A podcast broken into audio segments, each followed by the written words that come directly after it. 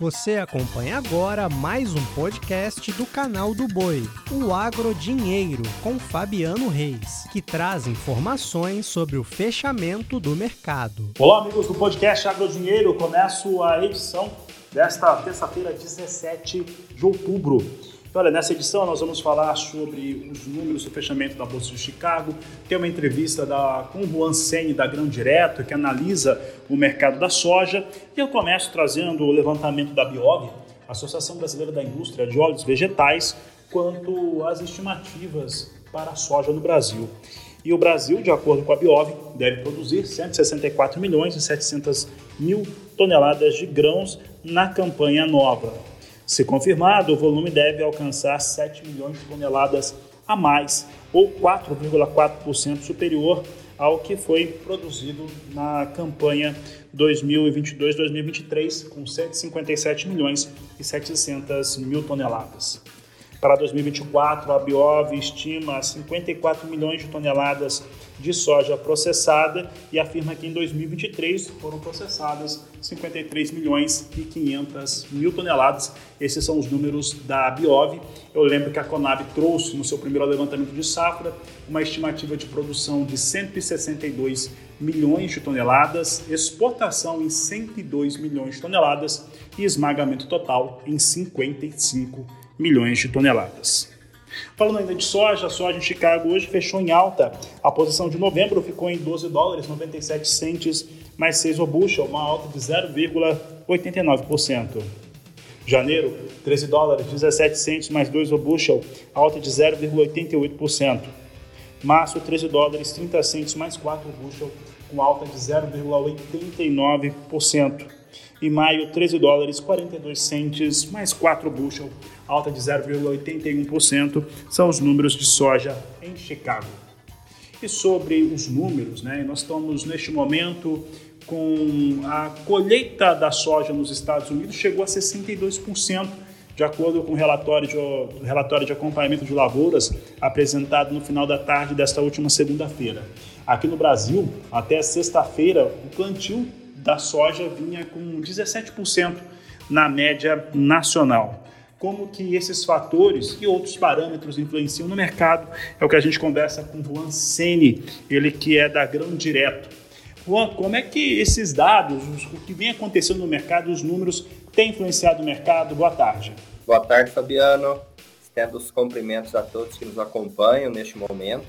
É, o relatório de quinta-feira, é, que foi divulgado no dia de feriado aqui no Brasil, ele trouxe bastante surpresa para o mercado, isso porque ele trouxe números acima dos projetados é, de acordo com as expectativas. Isso é anormal quando a gente fala do departamento americano, porque ele tem a natureza ali de ser bastante conservador. Mas como você bem disse, é, foi apenas um ajuste né, do que já, é, já havia sendo comentado ou especulado nos últimos meses, principalmente por conta das adversidades climáticas que acometeram a lavoura, as lavouras é, norte-americanas. É, mas, apesar disso, Fabiano, é, a gente pode notar que na sexta-feira já, tá, já tivemos praticamente um movimento contrário é, dos números que é, o departamento trouxe, e nesse momento está praticamente absorvido todo esse, esses números que o departamento trouxe e é, o mercado está nesse momento dividindo a atenção é, entre o financeiro, entre o geopolítico e entre os fatores fundamentais, né, que são os que é, influenciam a expectativa de produção. Então, vieram essas informações é, que trouxe ali uma, um momento de euforia para o mercado, mas nesse momento já foram praticamente todos absorvidos. E Juan, aí você trouxe os outros parâmetros que o mercado tem. Nós temos o relatório, né, que foi positivo, foi dentro daquilo. Aliás, foi muito melhor do que a maior parte dos analistas esperavam, mas muita gente já falava disso há muito mais tempo. Nós temos o conflito agora, já tínhamos o conflito da invasão russa à Ucrânia, agora temos o conflito em Israel. Isso pesa sobre vários aspectos, pode pesar em algum momento em relação ao abastecimento de fertilizantes, mas ainda não é o caso, mas deixa o cenário do mercado financeiro um pouco mais nervoso. E eu vou acrescentar um outro elemento. A, a, semeadura da soja no Brasil está atrasada e ela é atrasada justamente com exceção do Paraná nas principais regiões produtoras do país. O que isso pode significar, ainda mais com uma expectativa de El Ninho intenso para a América do Sul?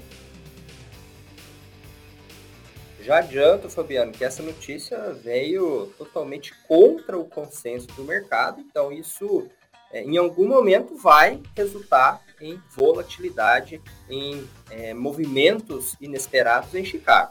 É, o que já está sendo precificado até o momento é uma oferta é, de produto bastante abundante, não só no Brasil, mas também na Argentina, e isso, de certa forma, vem trazendo uma pressão bastante negativa para as cotações de Chicago. Então, qualquer notícia que venha contra esses fatores é, vai trazer, sim, bastante volatilidade é, nas cotações de Chicago, que acabam também impactando as cotações brasileiras. Até o momento, é, eu não vejo uma preocupação muito alta em relação a isso, até porque é, as chuvas estão sendo presentes, mesmo que irregulares em alguns pontos, só que isso tem um limite. O limite é, geralmente começa a apertar no fim de outubro, quando praticamente ali já começa a prejudicar a expectativa do plantio da safrinha, né, que geralmente é bastante abundante em milho. E, consequentemente, vai também postergando aquele risco climático, que é, na maioria das vezes ele começa ali é, meados de de janeiro, fevereiro, onde traz ali bastante oscilação nessas previsões e, consequentemente, pode trazer bastante prejuízo e, consequentemente, prejudicar as cotações brasileiras. Juan, é, nós temos na, no atual momento é, uma, uma soja em Chicago que estava, pelo menos nas primeiras horas, estava ali em 12 dólares alto, muito próximo, no, no mais curto prazo, que a posição que tem maior liquidez estava com valor um pouco melhor né, do que a gente tem visto, principalmente na última semana, nas últimas semanas, quando se perdeu muito. Aqui no Brasil, o dólar oscila muito, ainda acima de R$ reais, mas algumas informações, tanto do mercado doméstico quanto externo, fazem com que o dólar perca um pouco de força, tenha uma entrada maior de capital. Uma delas está relacionada à inflação pela primeira vez prevista dentro do teto da meta e não na meta, como algumas pessoas falaram hoje cedo, mas dentro do teto da meta, mas é a primeira vez no ano que isso acontece. Isso já traz um demonstrativo de outro elemento, que as taxas de juros no Brasil devem realmente continuar recuando. Como é que essa formação hoje, o dólar, o soja Chicago e prêmio tem chegado a esse produtor para a sua tomada de decisão de vendas ou não? Fabiano, hoje temos bastante indecisão é, em relação a todos esses fatores, né? Quando a gente fala, poxa, uma inflação dentro da meta, é uma informação que não é tão positiva, mas se torna positiva diante do cenário que a gente se encontra. Um movimento inflacionário muito grande, não só no Brasil, mas também no mundo, que é, acaba é, trazendo bastante incerteza e aumentando aquele risco de uma possível recessão, principalmente vindo da economia norte-americana.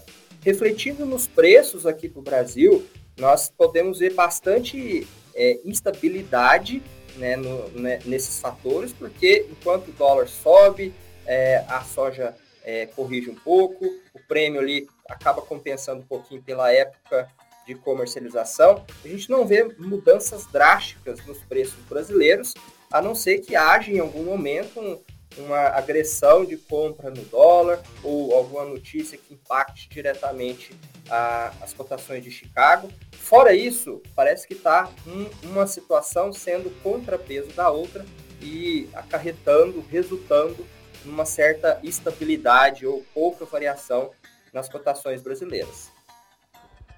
Tá certo, Juan. Para encerrarmos aqui o, o nosso bate-papo, nossa conversa. Como que você acredita que deve ser esse comportamento do produtor rural, do sojicultor, em relação à comercialização da sua soja 22, 23 e também da campanha 23, 24?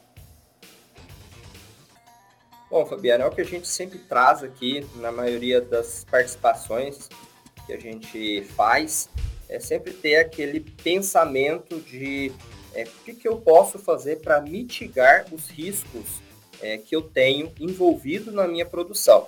Primeiro, ter um plantio adequado, usar é, produtos de qualidade, tecnologia e terceiro, segundo e terceiro seria a parte de comercialização e essa é, variação aí é, ou é, é, uma forma de mesclar essa forma de comercializar. Hoje temos bastante fatores em aberto, como eu disse inicialmente, temos a questão financeira bastante incerta, com a inflação ainda em altos patamares. Como se já não bastasse, temos a questão geopolítica, que teve mais um, um cenário né, é, envolvendo o Oriente Médio. E, por fim, a questão fundamentalista, em que temos é, a colheita norte-americana e uma, um início aqui no Brasil de plantio é, bastante incerto. Então, nesse momento, sem sombra de dúvida, fazer aquele colchão, aquele seguro, ou pelo menos travar o custo de produção, é a melhor opção e é o que a gente sempre indica nesse momento. Obrigado, Juan Sene. Uma ótima tarde a você e uma ótima tarde a todos que acompanharam o nosso podcast. Você acompanhou o podcast Agrodinheiro. Para mais informações, acesse o nosso portal sba1.com. Até a próxima!